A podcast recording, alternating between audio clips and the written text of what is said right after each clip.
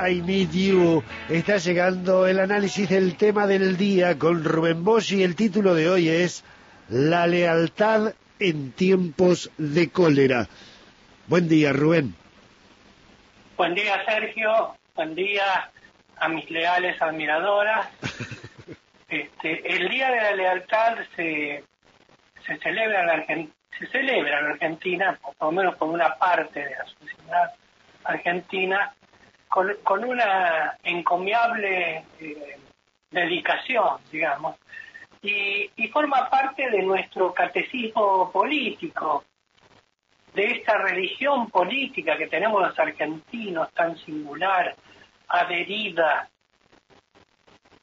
como una lacra adherida al peronismo, ¿no? Eh, bueno, lealtad viene obviamente de leal, leal viene del latín legalis y quiere decir como, como adjetivo leal que, guarda a, alguien o algo la debida fidelidad a la persona, que o bien que es fidedigno, verídico, fiel, eh, cuando se trata de, del desempeño de un oficio o de un cargo. Cuando se acomete una acción como leal, eh, se la identifica como propia de una persona fiel. Y también se aplica el verbo, el, adjetivo leal a los animales y particularmente a los que denominamos domésticos, en especial el perro o el caballo, que suelen recibir el adjetivo de leal, porque muestra a su dueño cierta especie de amor, fidelidad o reconocimiento. En la política también es como los animales, digamos. El que muestra a su dueño cierta especie de amor, fidelidad y reconocimiento es calificado de leal. Pero me temo que no hay nada más falso que hablar de lealtad en la política, la política es un reino de traiciones permanentes, eh, algunas groseras, otras disimuladas.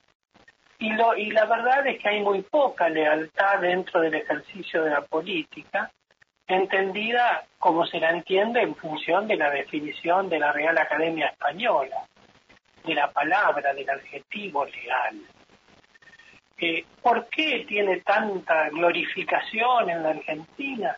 Bueno, se deberá, supongo yo, a que el Día de la Lealtad está identificada con el 17 de octubre de 1945, con una movilización popular, la más importante de ese tramo de la historia argentina, pues ha habido otras, eh, con eh, la participación popular que hasta ese momento no se había visto nunca con esa magnitud en las calles y eh, en función de, buscar o de promover la libertad de, del entonces coronel Juan Domingo Perón, que estaba, había sido metido preso y llevado a la isla de Martín García.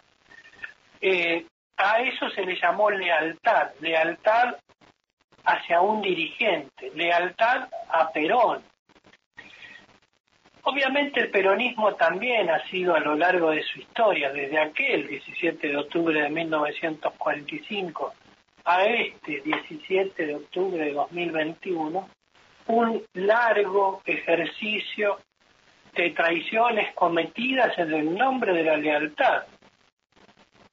Hay que ver a quién es leal cada uno para justificar que se cometa traición haciendo alusión expresa a la lealtad.